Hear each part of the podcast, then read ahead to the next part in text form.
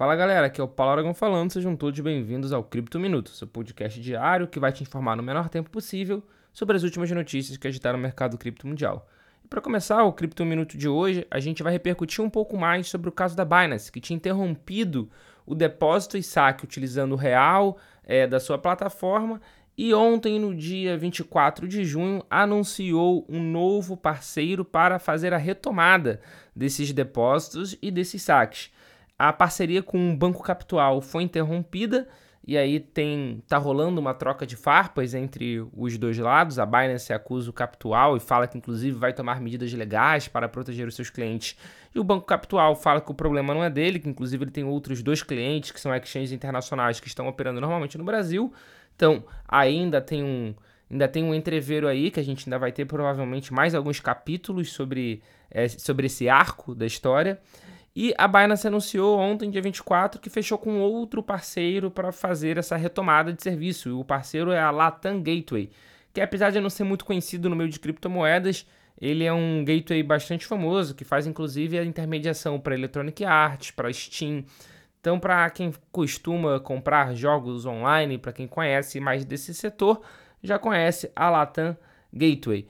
Então, de qualquer forma, isso vai ser de forma gradativa, não vão ser todos os usuários ao mesmo tempo que vão ter essa liberação, mas você que está com um real na Binance e quer fazer o saque de lá apenas em real, não quer transformar em cripto e jogar para outra exchange e faz esse saque, então quer dizer que nos próximos dias você já vai ter essa opção, provavelmente do Pix novamente. Então, fique atento e não deixe aqui de dar o seu feedback para a gente se você conseguiu fazer esse seu saque para sua conta bancária ou não.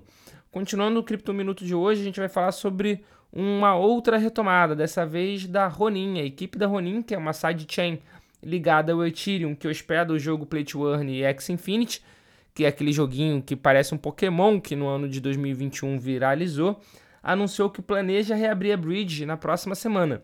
Se o lançamento se confirmar, ele vai ocorrer três meses depois da Ronin ter sofrido um ataque hack de mais de 600 milhões de dólares.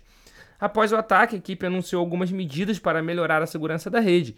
Isso incluiu, por exemplo, a adição de cinco novos validadores, porque o ataque foi feito justamente em cima da baixa quantidade de validadores que a Bridge tinha. Abre aspas. Nossa equipe de engenharia tem trabalhado duro para preparar a ponte, que é a Bridge, para reabrir. Fecha aspas. É, até o dia, a expectativa é que até o dia 28 de junho também, ou seja, já logo no início da próxima semana, os usuários afetados comecem a receber os reembolsos. Apesar disso, ainda não foram dados é, informações, detalhes mais precisos de como isso vai acontecer. Falando ainda em outras redes, a rede da Solana, que é a Sol, que é um dos maiores criptoativos do mercado, anunciou um novo aparelho de celular com design focado na chamada Web3. A Web3 refere-se ao futuro da internet, que na verdade já está em desenvolvimento. Seu foco é a descentralização possibilitada pela tecnologia blockchain e conteúdos desenvolvidos pelos usuários. A ideia é que as pessoas possam usar a internet sem abrir mão de seus dados. E é justamente essa ideia da Solana com seu celular, que o nome é Saga, o nome do projeto de celular. Uh, vai ser baseado em Android e a previsão é que ele chegue ao mercado por cerca de mil dólares ao longo de 2023. O Saga ele vai ter uma tela de 6.6 polegadas, 512 GB de armazenamento e 12 GB de RAM. E para fechar o Cripto Minuto de hoje, a notícia principal, a notícia do título do episódio, que você já deve ter visto, é que agora os clientes da Caixa vão poder usar os pontos do cartão, ou seja, vão poder usar suas milhas para comprar Bitcoin e Ethereum por meio da parceria entre o banco e o DOTS. O mínimo agora de 500 pontos, metade do que era preciso antes. Portanto, é possível resgatar produtos, serviços, voucher ou cashback de uma forma bem mais rápida. A transferência de um ponto acumulado no programa Caixa por um DOTS, e o catálogo da empresa conta com diversas recompensas para trocar a partir de 500 DOTs. Entre eles, além de Bitcoin e Ethereum, é possível fazer recarga de celular, vale compras em supermercado, impostos de combustíveis, conversão real direto na sua conta e outras opções.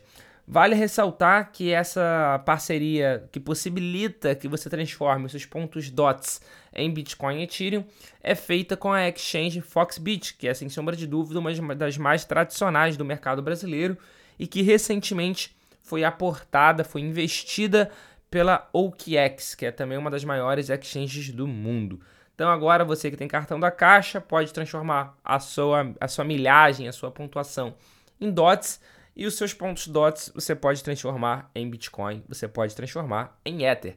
Esse foi o Cripto Minuto de hoje. Muito obrigado pela sua companhia e eu vejo vocês na próxima segunda-feira.